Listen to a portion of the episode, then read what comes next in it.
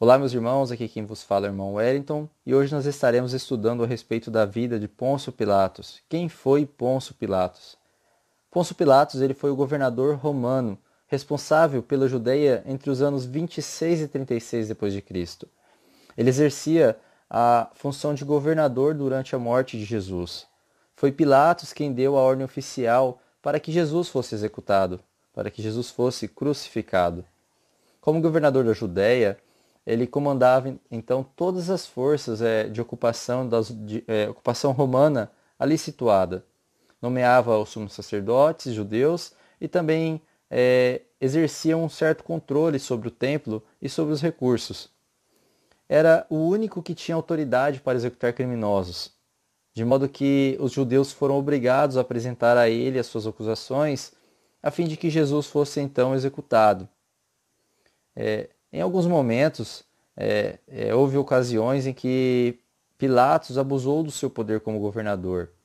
Ele apropriou-se de recursos do templo é, para construir então um aqueduto de quase 70 quilômetros para abastecer Jerusalém, o que provocou um grande protesto por parte dos judeus. Ele ordenou então que soldados disfarçados se infiltrassem na multidão e usassem bastões para espancar rebeldes que levaram até a morte de alguns. Em outra ocasião, é, ele assassinou galileus enquanto é, ofereciam sacrifícios. E isso talvez tenha sido o episódio que tenha causado é, o conflito entre ele e Herodes Antipas. Pilatos também tentou colocar imagem de César em Jerusalém para que o povo o adorasse. E posteriormente, aí por volta do ano de 36 depois de Cristo, ele massacrou peregrinos que seguiam o falso profeta samaritano. É, acontecimento este que levou o imperador Tibério então a removê-lo do seu cargo neste mesmo ano. Todos os evangelhos registram o papel de Pilatos na morte de Jesus. Nós encontramos esses registros é, em, em, Marcos no capítulo 15, versículo 1, é, Mateus 27, é, versículo 2, Lucas capítulo 23, versículo 1, João 19, é, versículo 29. Temos aí então registro também em Atos, no capítulo 3, versículo 13, Atos é, 4, versículo 27. Também em 1 Timóteo, é, capítulo 6, versículo 13. Depois de interrogar Jesus, é, este governador romano é, convenceu-se de que Jesus não havia nada, não havia feito nada que justificasse uma pena de morte. E então tentou devolver o caso para é, os líderes judeus, é, como no caso é, o Herodes Antipas, né, que também recusou a julgá-lo. Por fim, ele tentou apelar para um costume romano de libertar um prisioneiro na Páscoa.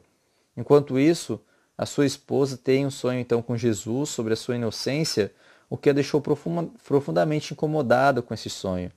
No entanto, é, o clamor da, da, da multidão, é, movido é, pelo, pelos líderes judeus, é, forçou que, com que Pilatos levasse é, Jesus à crucificação. Pilatos então cede à pressão dos judeus e ordena que Jesus é, fosse açoitado e crucificado e que levasse o, o, título de rei dos judeus sobre a sua cabeça, posto em uma placa. Né? É, ele só fez tudo isso é, depois de contestar né, fortemente declarar inocência é, é, e também a sua é, isenção né, da culpa do, de, sobre Jesus. A compaixão de Pilatos é, é o testemunho de que Jesus não representava uma ameaça real ao governo romano, mas apenas para os líderes judeus. Pouco depois da morte de Jesus, Pilatos deu permissão especial a José de Arimateia para remover o seu corpo da cruz e então sepultá-lo. Também permitiu que as autoridades judias selassem o túmulo a fim de garantir que ninguém roubaria o corpo nem espalharia declarações falsas de que Jesus havia ressuscitado. É, pouca coisa se sabe é, sobre o final da vida de Pilatos, né? O que se deu. Segundo Flávio Josefo, é, perdão, segundo Eusébio, ele teria sido então é, teria cometido suicídio aí por volta do ano 37 a 41 depois de Cristo durante o reinado Calígula.